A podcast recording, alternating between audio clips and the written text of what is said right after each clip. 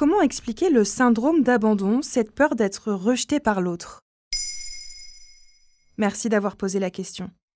Assaillis par un sentiment d'insécurité émotionnelle, de doute ou de manque de confiance en soi, certaines personnes vont jusqu'à rejeter des relations d'intimité dans l'espoir de se protéger d'un rejet, d'une séparation ou des aléas liés à toute relation.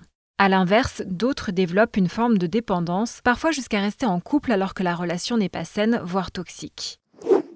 Le syndrome d'abandon est très médiatisé. Un article de Madame Figaro intitulé La peur de l'abandon, le mal du siècle et rédigé par la journaliste Sévin Ressain rappelle l'origine habituellement avancée, une séparation vécue dans la petite enfance, ce qu'on appelle une blessure d'abandon. Quel type de séparation?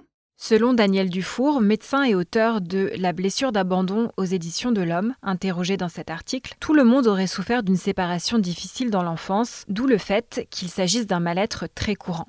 D'ailleurs, ce n'est pas nécessairement un abandon physique. Cela peut être par exemple lorsqu'un enfant sent qu'il n'a pas été désiré. La psychanalyste Virginie Méglet, également interrogée par Madame Figaro, évoque d'autres cas de figure tels qu'un décès, un déménagement, des parents souffrant de dépression ou encore la naissance d'un autre enfant dans la famille. Quels sont les signes d'un syndrome d'abandon? Selon la thérapeute et neuroscientifique Bobby Banks, basée à Londres, plusieurs attitudes peuvent révéler cette peur. S'attacher très rapidement à quelqu'un, se focaliser sur le bonheur des autres au risque de faire passer l'épanouissement des autres avant le sien, se sentir indigne d'être aimé ou apprécié ou avoir l'impression de ne pas être assez bien pour quelqu'un, tester l'engagement des autres, se culpabiliser lorsque quelque chose ne fonctionne pas dans la relation. La peur de l'abandon peut aussi se manifester par un comportement jaloux très fort Ah, tu vois, il est jaloux ou une volonté de contrôle des personnes dont on est proche. Comme le note le philosophe Alain de Botton dans un article de Psychologie Magazine, il faut néanmoins nuancer. L'insécurité est un signe de santé mentale. Elle signifie que nous ne considérons pas les autres comme un acquis. Elle signifie que nous demeurons assez réalistes pour voir que les choses pourraient mal tourner et que nous sommes assez investis dans notre relation pour que cela nous préoccupe. Nous devrions dissocier l'aveu d'un besoin de toutes les idées négatives que l'on associe à ce terme de besoin.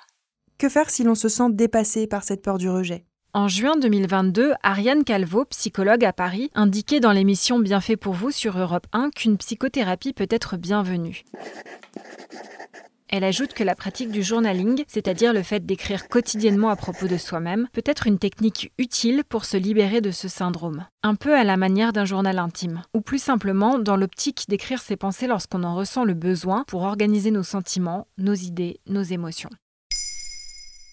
Maintenant, vous savez, un épisode écrit et réalisé par Émilie Drujon. Ce podcast est disponible sur toutes les plateformes audio et si cet épisode vous a plu, n'hésitez pas à laisser des commentaires ou des étoiles sur vos applis de podcast préférés.